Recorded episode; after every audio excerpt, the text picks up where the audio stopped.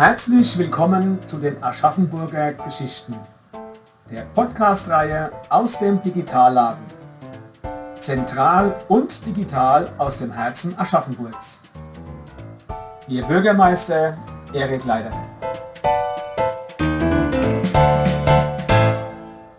Lieber Herr Roth, lieber Herr Gigerich, vielen Dank, dass Sie unsere Einladung angenommen haben und Sie heute im Digitalladen sind. Unser Thema heute ist äh, das städtische Jugendhaus, im Allgemeinen die Jugendkultur in Aschaffenburg. Beide waren Sie ähm, auf die eine oder andere Art daran ähm, beteiligt. In diesem Jahr feiert man auch das 25-jährige Jubiläum Jukuts. Ähm, wie beginnen Sie dieses Jubiläum, Herr Roth, und wie hat alles angefangen? Ja, das Jokuts, wie gesagt, ist in diesem Jahr im Oktober, am 6. Oktober haben wir damals eröffnet, äh, 25 Jahre alt. Äh, das hat natürlich eine Vorgeschichte, die ganze Geschichte. Äh, wir begehen das im Herbst natürlich auch mit Veranstaltungen. Äh, wir werden eine Chronik erstellen in drei Heften, wo wir im Moment dran sind. Es wird ein ja, Art Imagefilm erstellt werden über unsere Arbeit. Aber wie gesagt, es begann ja eigentlich nicht mit der Eröffnung am 6. Oktober äh, im, im Jukuts, sondern es gab schon Jugendarbeit in Aschaffenburg seit, ja, annähernd kann man sagen, 50 Jahren. Also ich war mehr Besucher und Kunde oder Konsument von Jugendkultur und Jugendarbeit. Ich kann mich erinnern so an die 70er bis 80er Jahre. Da war ich zwischen 15 und 25 Jahre alt. Und da war das Jugendhaus, eine von den, das Jugendhaus in der Treibgasse, eine von den Anlaufstellen, wo man am Wochenende hingehen konnte. War immer gute Musik. Das war auch locker. Da äh, gab es keinen Oberaufseher, sondern das war äh, mehr eine gemeinschaftliche Angelegenheit. Darüber hinaus äh, war ich im Sportverein, war in der Freizeit äh, mit Freunden mich getroffen. Also äh, Jugendarbeit oder Jugendkultur, das war nicht nur äh, so teils organisiert oder städtisch, sondern das lief auf verschiedenen Ebenen. Das war da also äh, vielmehr einen selbstverwaltenden Charakter damals. Das war natürlich auch eine andere Zeit, ein anderer Zeitgeist, wo ganz andere äh, gesellschaftliche Werte auch plötzlich in den Vordergrund getreten sind. Äh, das ist ja, sind ja sozusagen auch die Diskussionen, die äh, im, im Bereich der 68er geführt worden sind. Äh, Demokratieentwicklung, politische Bildung, das hat dann viel größeren Stellenwert gekriegt. Was allerdings von städtischer Seite aus nur insofern begleitet war, dass man gesagt hat, wir stellen euch da in der Treibgasse die Räumlichkeiten, jetzt macht mal was. Wobei das, wie gesagt, man muss aus der Zeit heraus verstehen. 1969 hat der Bundeskanzler Willy Brandt gesagt, wir wollen mehr Demokratie wagen. Inhaltlich hieß es auch, dass das Volljährigkeitsalter heruntergesetzt wird, dass das Wahlalter heruntergesetzt wird. Und es gab so, eine, äh, so, so ein Klima, äh, wie gesagt, mehr Demokratie, mehr Selbstverwaltung, Selbstorganisation. Es war auch es hieß ja dann auch äh, von studentischer Seite, dass dieser Move unter den Talaren abgelöst wird durch mehr Selbstorganisation. Und das hat sich auch in lokaler Ebene ein Stück weit niedergeschlagen. Ich habe da noch ein ganz, äh, ja, ein ganz altes Buch, Theorie und Praxis der antiautoritären Erziehung. Das war so ein Stück Zeitgeist. Die jungen Leute sollten das machen, äh, was sie wollten, was sie gern machen würden, konnten sich da einbringen und konnten sich selbst verwirklichen. Und so dieses Klima hat sich auch in Aschaffenburg breit gemacht. Und als das erste Jugendhaus dann in der Treibgasse ähm, entstanden ist, das war nicht ganz unumstritten, war, glaube ich, auch 1972 Thema bei der Kommunalwahl 1970 war ja äh, Willy Reiland Oberbürgermeister und der hat dann auch, ähm, ich sag mal, eine klare, äh, einen Vorschlag zur Lösung des Jugendproblems äh, gemacht, hat gesagt, also die Judenschule, so hieß das Gebäude früher, das soll Jugendzentrum werden. Und damit war eigentlich der erste Schritt gemacht. Wobei, wie gesagt, natürlich äh, passieren solche Prozesse nicht immer ganz reibungslos. Ne? Das ist, ist, ja logisch, liegt auch im Wesen der Dinge und ist eigentlich ja auch so in diesem Aushandlungsprozess ein, ein ganz wichtiger Faktor. Äh, und die Stadt hat dann irgendwann, äh, 1980 muss das gewesen sein, gesagt, okay, wir wollen das Ganze ein bisschen weit, weitgehend auch professionalisieren, das heißt äh, auch auf pädagogische Beine stellen. Und da gab es dann sozusagen Vorstellungsgespräche in der Stadt, wo man überlegt hat, stellen wir da einen Verantwortlichen ein, der sich sozusagen um diese jugendkulturellen Szenen ein bisschen kümmern kann. Äh, und so sind dann äh, von den drei Bewerbern, die es damals gab, äh, sind zwei tatsächlich eingestellt worden. Der Plan war eigentlich nur einen einzustellen, aber die haben sich wohl relativ gut verkauft auch, sodass der Stadtrat dann entschieden hat, wir stellen zwei Personen ein.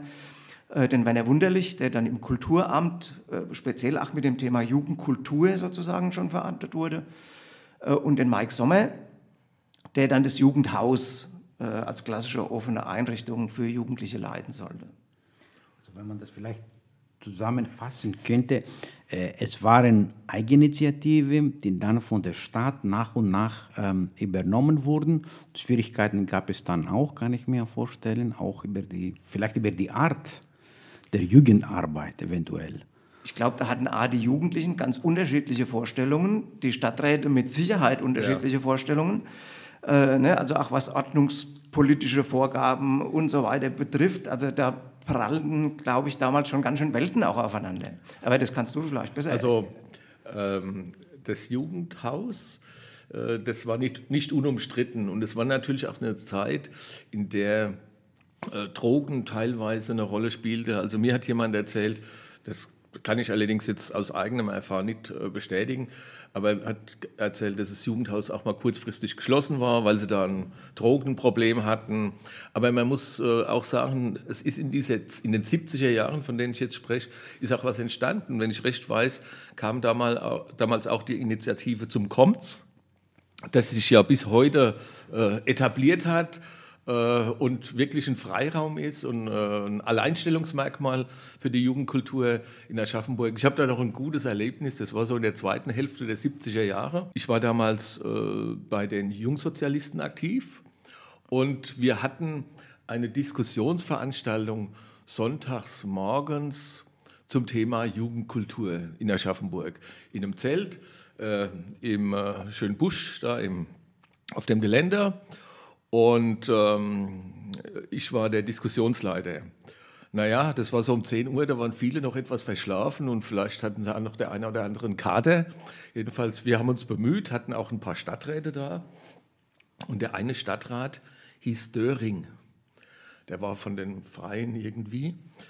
Und äh, haben da über Jugendkultur diskutiert und plötzlich fangen da welche an und haben gerufen Göring, Göring.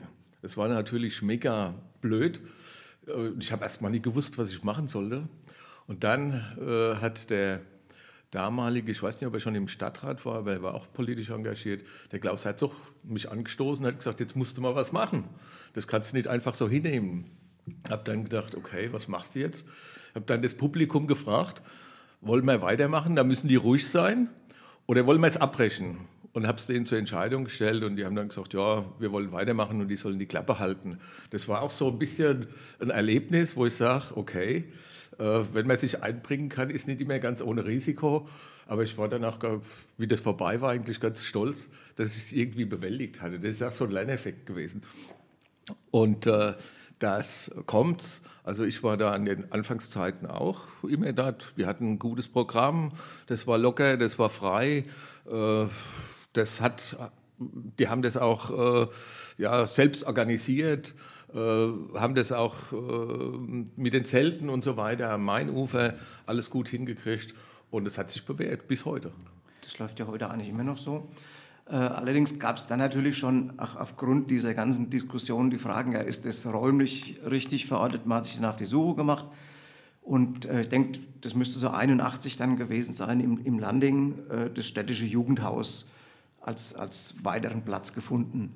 Und da ist natürlich auch das Thema Jugendkultur dann langsam immer stärker geworden. Das waren so bei uns in der Gesellschaft auch so die Themen der Hip-Hop, Breakdance, was aus Amerika dann sozusagen rübergeschwappt ist, hat da gleich zu Beginn äh, eine, eine, große Rolle gespielt. Äh, und gerade die Freitage, also an die erinnere ich mich dann tatsächlich auch, äh, da war es wirklich so, äh, dass das so brechend voll war, dass man teilweise nicht mehr wusste, wie man das überhaupt noch im Griff behalten konnte.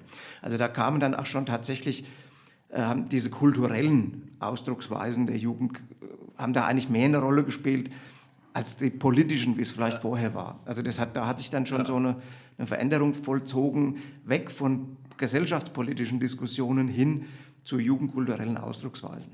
Das finde ich schon, ein, das ist ein, schon ein interessanter Punkt. Ähm, die Anfänge waren ähm, ja politisch geprägt, auch, ideologisiert ja. auch. auch ja. Äh, äh, und nach und nach kommt von diesem politischen weg Richtung ähm, Musik, wenn ich das so verstehe. Da, da kommen die, daher kommen die Einflüsse zum Beispiel. Das geschieht, kann ich mir vorstellen, gut in den Anfang der 80er Jahre eventuell, Ende der genau. 70er, Anfang ja, der 80er Jahre. Äh, hat das aber, spielt das auch, ähm, was die Jugendlichen jetzt angeht, mit einem ähm, ja, Generationenwechsel eine Rolle? Weil ich meine, die früheren Jugendlichen, die werden auch irgendwann mal alt. also ich habe das Jugend, das Jukuts dann so erlebt, in, das war dann schon äh, in den 80er und 90er Jahren. Da hatte ich selbst dann auch schon Kinder. Das war eine Möglichkeit, mit meinen Kindern, mit denen und ihren Freunden Geburtstag zu feiern. Die hatten eine Kletterwand hinter der Bühne. Ich weiß nicht, ob es das heute noch gibt. Die gibt es immer. Die gibt es immer noch. Und äh, ich kann mich gut erinnern, meine Tochter war da so boah, sechs oder sieben Jahre alt. Und äh, da haben wir die ganzen Mädchen genommen, sind an die Kletterwand, haben sie einen Nachmittag klettern lassen, da waren sie dann todmüde und dann sind wir zu uns nach Hause gefahren, da gab es Kaffee und Kuchen und was halt so äh, das Übliche ist. Also man hat, es, man hat es auch ein Stück weitergegeben und für mich war das JUKUZ, das heißt ja Jugendkulturzentrum, war das weniger Ju, sondern mehr Q. Also mehr Kulturzentrum. Da, äh, wobei ich dann nicht mehr allzu oft oder war relativ selten dort, aber da waren ja dann auch äh, irgendwelche politische Veranstaltungen, es waren Musikveranstaltungen. Äh, da, der Stadtjugendring hat ja immer seine, äh, Voll, seine Vollversammlungen und so weiter. Äh, das war, und, ich, und es gibt ja das Kaffee-Update, habe ich mich beispielsweise mal beraten lassen, wie mein Facebook-Auftritt ist, und da wurde mir gesagt, der ist grauslich, da müsst du das und das und das verändern. Ja, woher soll man es wissen? Und da hat man eine gute Anlaufstelle. Das hat sich aber insgesamt schon viel früher eigentlich ausdifferenziert. Das war schon in, in der Jugendarbeit, äh, waren Themen schon immer relativ schnell, sind die da aufgegriffen worden, weil die tatsächlich auch aus der Zielgruppe herauskamen. Äh, und ich denke dann, dass wir, man bringt auch so dieses Thema neue Medien eigentlich so mit der Jetztzeit in Verbindung. So neu sind die ja gar nicht mehr. Wir haben selbst im alten Jugendhaus in der Landingstraße gab es schon äh, Filmarbeit. Wir haben dann mit den großen Schulter Vollformat VHS-Kameras gefilmt, die dann so auf den Markt kamen. Äh, es gab schon Computerarbeit mit dem legendären Commodore 64. 64 ja. Äh, und das, das waren so Bereiche, wo man denkt, auch da hat praktisch die Medienarbeit schon angefangen, obwohl sie selbst bei uns nicht so betitelt worden ist. Aber da waren schon äh, Tendenzen in dieser Ausdifferenzierung äh, und das hat sich tatsächlich auch mit der Eröffnung des Jukuts weiter fortgeführt. Das Jugendhaus im Landing hatte ja tatsächlich den Schwerpunkt Jugend. Da ging es tatsächlich um diese Altersgruppe, ich sage mal 13 bis 18, 20. Äh, und mit dem Jukuts hat sich das tatsächlich schon mal extrem erweitert in Richtung Kinder, in Richtung Familien, äh, was jetzt tatsächlich uns na, nicht vor Probleme stellt, aber äh, dieses Konglomerat an Zielgruppen, was man dann zusammenholt, die haben natürlich ganz unterschiedliche Bedürfnisse, auch ganz unterschiedliche Erwartungen. Wie ist denn das räumlich gestaltet? Die klassische Jugendarbeit, da ist man eher so, naja, das, ne, du hast ja erzählt, da liegt die mhm. Matratze da und alles sehr locker und äh, ob das jetzt sauber geputzt ist oder nicht, das interessiert niemanden. Das Problem stellt sich natürlich, wenn ich eine Theatervorstellung in der Kinderbühne mache, wo Familien mit kleinen Kindern kommen, dann bringt es natürlich Schwierigkeiten mit sich. Und vor denen stehen wir bis heute tatsächlich. Mhm. Und es ist, glaube ich, jetzt so, ach, für uns nach dieser äh, Corona-Geschichte, wenn ich jetzt hoffe, dass das in Zukunft sich wieder halbwegs normalisiert, äh, die Frage, wie machen wir denn jetzt weiter nach dieser ach erzwungenen Pause, die wir ja gerade in der Jugendarbeit jetzt hatten. Äh, ich glaube, das ist im Moment so unsere heiße Diskussion. Restart wird dann immer gesagt, wir müssen jetzt Restart machen. Sehe ich eigentlich gar nicht so. Wir müssen eigentlich einen Neustart machen, Weil ich glaube, jetzt hat sich auch gesellschaftlich wieder vieles verändert, wo man sagen muss, die Zukunft kann eigentlich nicht die Verlängerung der Vergangenheit sein, sondern wir brauchen jetzt eigentlich andere Dinge. Weil ich glaube, gerade auch im Bereich Jugend hat sich vieles verändert jetzt durch diese Pandemie, äh, wo wir tatsächlich jetzt, glaube ich, auch darauf reagieren müssen. Also insofern ist es jetzt für uns eine ganz spannende Zeit. Wie entwickeln wir uns denn weiter? Gehen wir wieder in die Richtung, wir brauchen wieder den Schwerpunkt Jugend, weil die, glaube ich, im Moment tatsächlich am meisten gelitten haben. Oder sagen wir, wir gehen weiter in dieses breite Arbeitsfeld, versuchen möglichst viele und alle Zielgruppen abzudecken. Mhm. Äh, also das ist eine ganz spannende Diskussion, auch bei uns im Team. Weil wir haben ja Leute, die arbeiten jetzt eher im Kinderbereich, haben Leute, die arbeiten eher im klassischen Jugendbereich. Äh, also das ist eine Diskussion, da kommt man nicht immer so schnell auf einen Nenner. Und gibt es da bei euch eine Grundsatzdiskussion, dass man sagt, okay, man setzt sich alle mal zusammen und überlegen, wie wir uns ausrichten wollen? Die gibt es im Moment tatsächlich. Äh, und wir haben jetzt, sind gerade tatsächlich auf der Suche, ob wir im Herbst äh, irgendwie vielleicht mal zwei, drei Tage wieder Klausur machen, um genau diese Fragestellung mal zu durchdenken. Was braucht es denn jetzt eigentlich tatsächlich? Gibt es alte Zöpfe, die wir sozusagen abschneiden müssen? Weil gerade auch im Bereich Jugendkultur hat sich sehr vieles verändert. Wir hatten am Anfang Konzepte im Jukuts, die Sounds ein typisches Beispiel, äh, da spielen fünf, sechs verschiedene Bands, völlig verschiedene Stilrichtungen an einem Abend. Wir hatten 600, 700 Leute im Jukuts. Das waren tolle Veranstaltungen. Wenn wir das heute in der Form anbieten, spielt jede dieser Bands vor 20 Leuten. Weil die gehen dann, ja, jetzt spielt meine Band, dann gehe ich rein in den Saal, dann spielt die nächste, nicht mein Ding, gehe ich raus aus dem Saal. Mhm. Das war früher, glaube ich, anders. Äh, ach, das Verhalten hat sich da total, total verändert. Und da muss man dann irgendwie, glaube ich, oder das ist, sehe ich jetzt mhm. als unseren Auftrag, wir müssen da äh, andere Wege finden. Auch Zugänge finden, wie wir alle mitnehmen können wieder.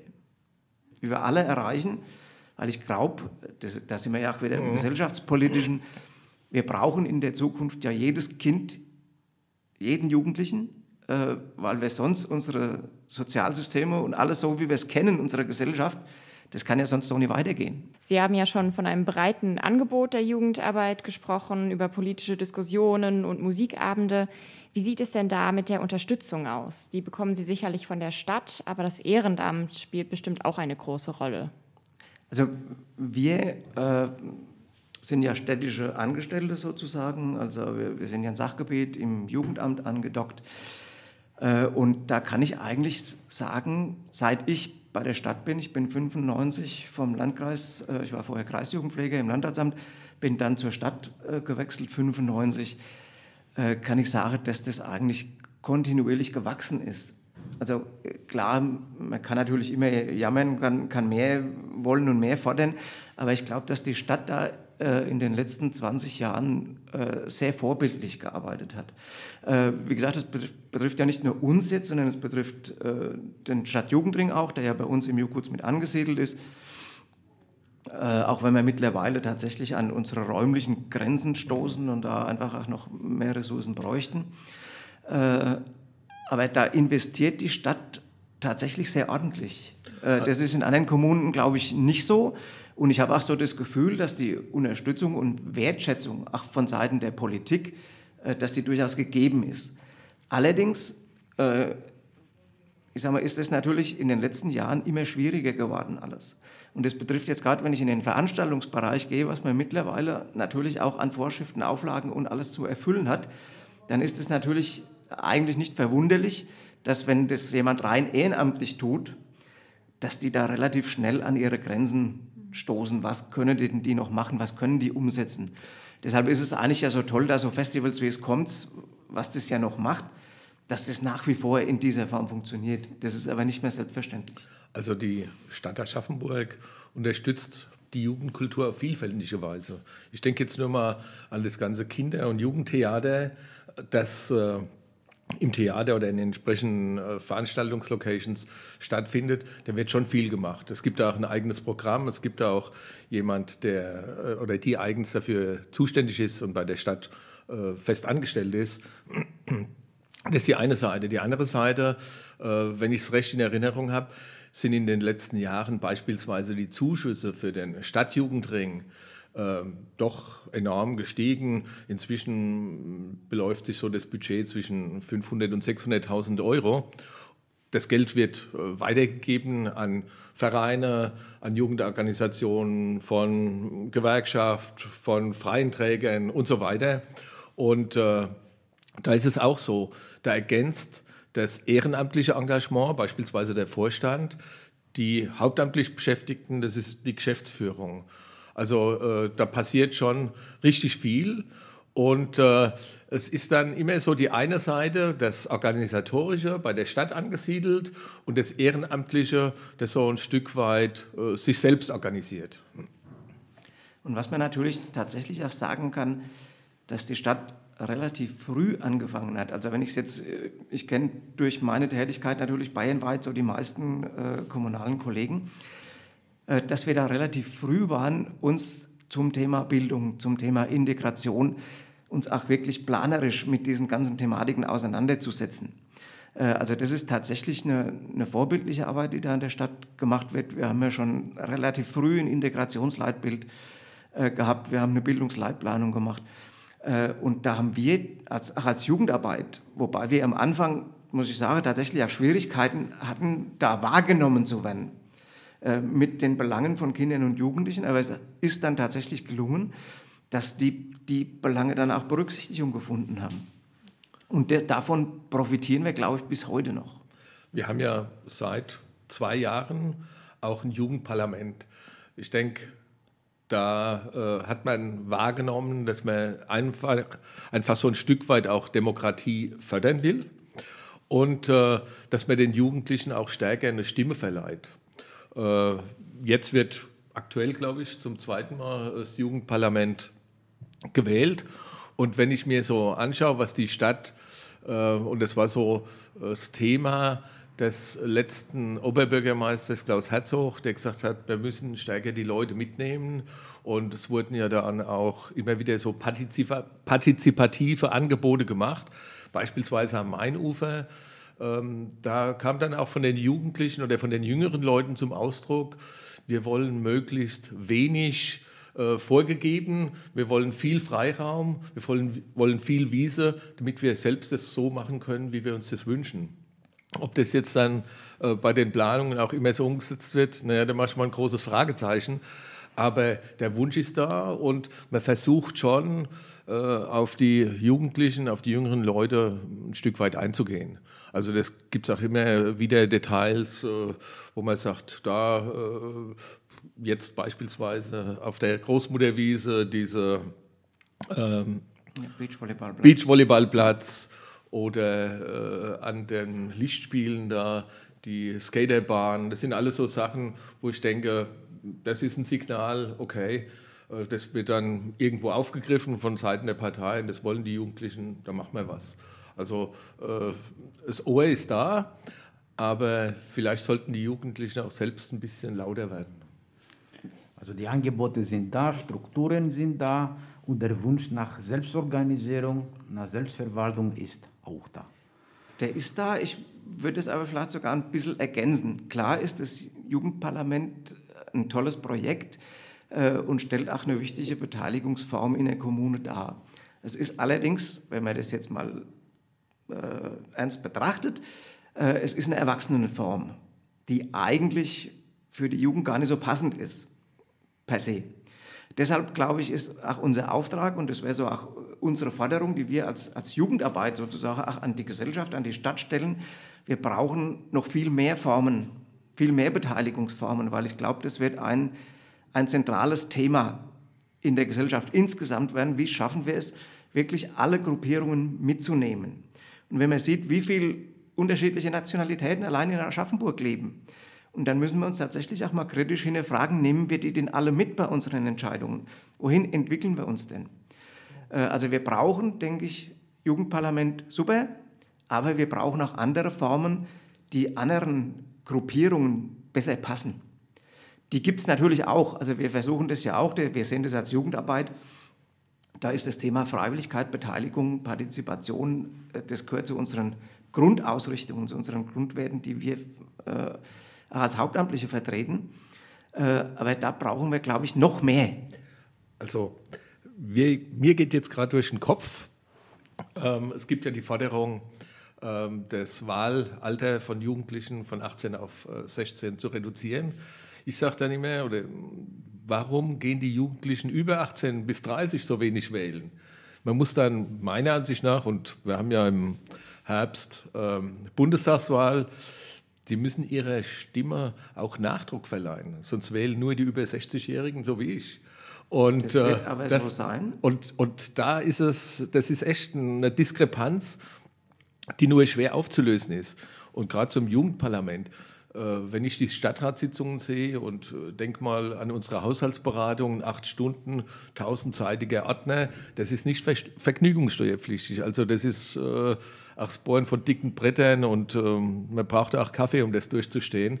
Damit schreckt man natürlich Jugendliche ab. Die sagen, bringt es das überhaupt? Ja, ich glaube, die Frage lässt sich schon relativ leicht beantworten. Viele haben tatsächlich das Gefühl, ich werde nicht mitgenommen. Und das Beispiel Bundestagswahl ist ja ein ganz typisches. Die, die entscheiden in der nächsten Bundestagswahl, die sind im Schnitt, im Altersschnitt ca. 60. Da hast ja, du schon ja, ganz klar. gut geschätzt. Da wenn Jugendbelange spielen da keine Rolle. Ja, also insofern äh, brauchen wir aber tatsächlich dieses Engagement, und da gebe ich dir vollkommen recht. Und wir brauchen andere Formen, wie wir denen wieder vermitteln können, es macht tatsächlich Sinn. Der Bayerische Jugendling fordert ja sogar, Wahlalterssenkung auf bis 14 runterzugehen. Weiß ich nicht, man kann über alles kritisch auch diskutieren und, und, und das Ganze hinterfragen. Äh, aber auf alle Fälle müssen wir uns als Stadt Gedanken machen, wie nehmen wir die tatsächlich alle mit und geben ihnen das Gefühl, es passiert was. Und es sind dann so Beispiele, wie, wie gestalte ich ein Mainufer? Mhm. Ne, wie sehen die Radwege in der Zukunft aus? Und also das, die Beispiele kann man ja da ewig lang fortsetzen. Und da haben wir, glaube ich, auch als Gesellschaft, auch als Stadtgesellschaft noch jede Menge Baustellen. Das war ein gutes Schlusswort. Ja, und wir sind auch gespannt um die, äh, auf die ähm, ja, Ergebnisse Ihrer Klausur. Da geht es eben um diese neuen Formen des Engagements und die Angebote. Gerne können wir nochmal darüber berichten, wenn es soweit ist. Erstmal danke ich Ihnen beiden für dieses Gespräch und ähm, dann bis zum nächsten Mal. Okay, danke.